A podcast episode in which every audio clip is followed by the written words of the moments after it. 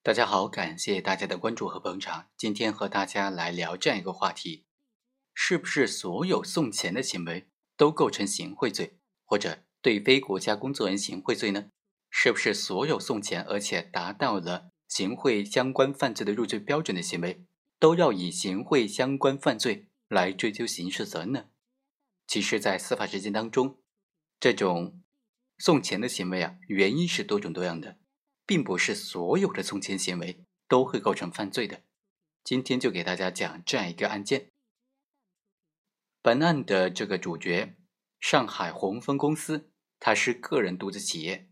它经营范围就是销售各种石墨的制品。法定代表人也是本案主角张某。顾某呢，他是公司的主管销售的副总经理。二零一零年到二零一四年间。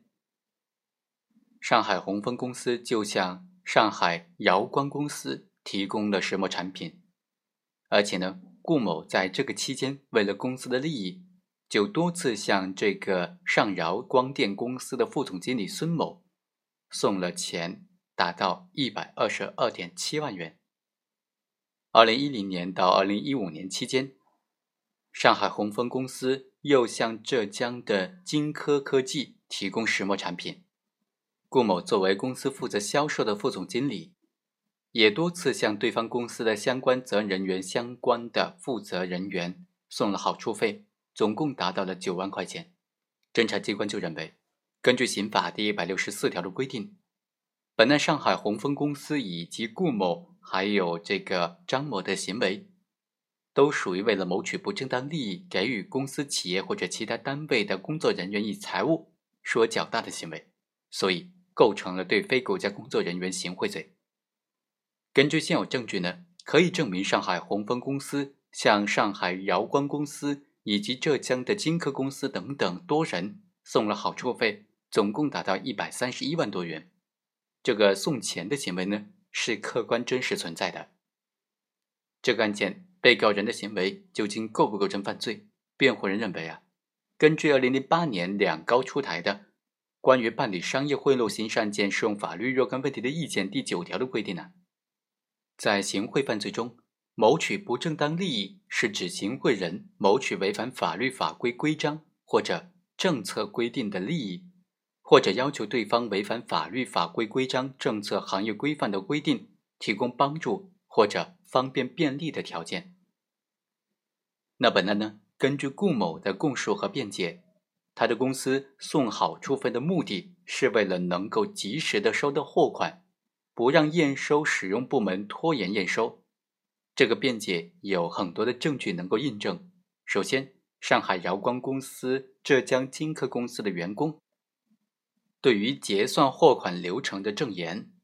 季某、孙某、黄某、肖某在公司付款过程当中签字验收的书证。上海瑶光公司、浙江金科公司的内部财务制度书证，上海宏丰公司它统计的从二零一一年到二零一三年间，上海瑶光公司、浙江金科公司拖延付款的书证，二零一三年八月、九月期间，这个对方公司因为没有超期的付款，导致没有超期认证的增值税专用发票两张。辩护人认为，这些证据能够证明上海饶光公司、浙江金科公司都存在超期、延期付款的情况。季某等人在验收环节有验收的权利，以及呢这个验收的时间呢，它都严重影响付款的时间等等这些事实是能够证明成立的。